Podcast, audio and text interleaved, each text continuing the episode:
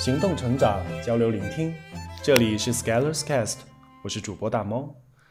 本期将为您带来 S 的第二百二十号文章，总结思考群面脱颖而出的核心在哪儿？二百一十八号文章中给出的例子是比较极端的，装逼感十足的例子，具有一定风险，读者勿轻易模仿，这很容易作死。但是其他我所经历的群面。大部分还是形式上中规中矩，表现上不卑不亢，但往往我都正好做到，讨论时影响铿锵有力，所以效果似乎还不错。这最开始时并未被我发现和关注，直到参加并从一定数量的群面中胜出后，我才意识到，并开始总结一些要点。但是在群面部分结束的文字，我想提一个问题。群面脱颖而出的核心在哪儿？我给一下自己简单的思考框架。脱颖而出有两个方面：第一，你自己是真正的锥，放入囊中立马显现；第二，你需要有一定的表现力，能让你的锋芒有所展现。第一点是自身能力提升的问题。这样说可能有点扯淡。因为所有一切你遇到的问题都可以归结为能力问题，所以你经常会感到无力。无力是因为这是个血淋淋的事实，而你没有办法改变。没办法改变是因为这是一个长期问题，长期问题就不可能一蹴而就解决。大家都喜欢博短线，投机取巧，短平快，多快好省。但是有些事情就是快不来。急不得。我喜欢老子《道德经》里一句话：“谋之于未有，治之于未乱。”我们在找工作时受到的挫折，流下的眼泪，都是所有前期日子里不注重积累和运营时脑子里进的水。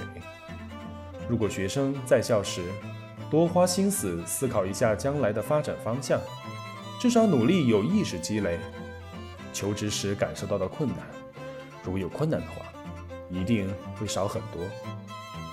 如果年轻的职场人士能利用好平时工作外的时间学习充电，提升自己，也就不会轻易的遇到大家都恐惧的中年陷阱，深陷于家庭的琐碎与日常的平庸不能自拔，而只好说没办法。虽然我们大部分人这一生可能就是普普通通。但是普普通通却不平平庸庸，仍然也是很精彩。就求职群面方面，我认为，如果要脱颖而出，还有一点就是独立的思考。就是如果你有自己的一整套分析体系，那你的观点即使看上去和他人一样，也能透露出不同的气息。你自己思考过的问题与给出的答案，放在一群雷同与抄袭中。太容易辨别，并让人记住了。这也就是我之前说的，做有影响力的角色的原因所在。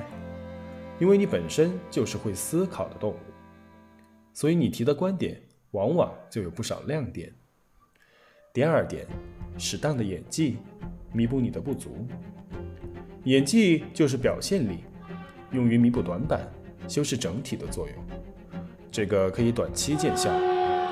往往通过得当的衣着、得体的举止，还有肢体语言、神态等等，通过练习能快速提升至非短板水平。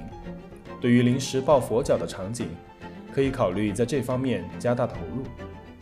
但是千万别指这个活了。有一个词叫花瓶，还有一个说法叫你必须非常努力才能看起来毫不费力。对于面试。你穿着得体即可，不用太过奢华。对于找工作来说，毫不费力的解决方法就是你在前期非常努力地投入了大量的工作，而不是问出“明天要面试了，我该准备些什么”类似的问题。举一个自己的例子，在面试某央媒时，我正处在面试一堆 IT 企业的阶段中，所以在一个早上八点场的面试。就穿了一身普通休闲的衣服。那个时候的 S 君是学生，而且还非常土。到了后场，发现全场西装革履，但是都在啃包子，这倒挺有喜感。当时心中有些忐忑，但是也平静了。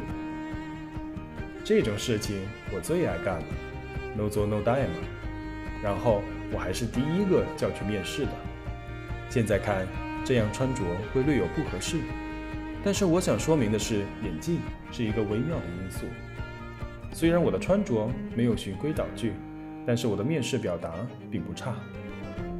最后，我敢举这个例子。是因为我拿到了 offer，英文记者，这是我在所有拿到的 offer 中最让我具有幸福感的一枚。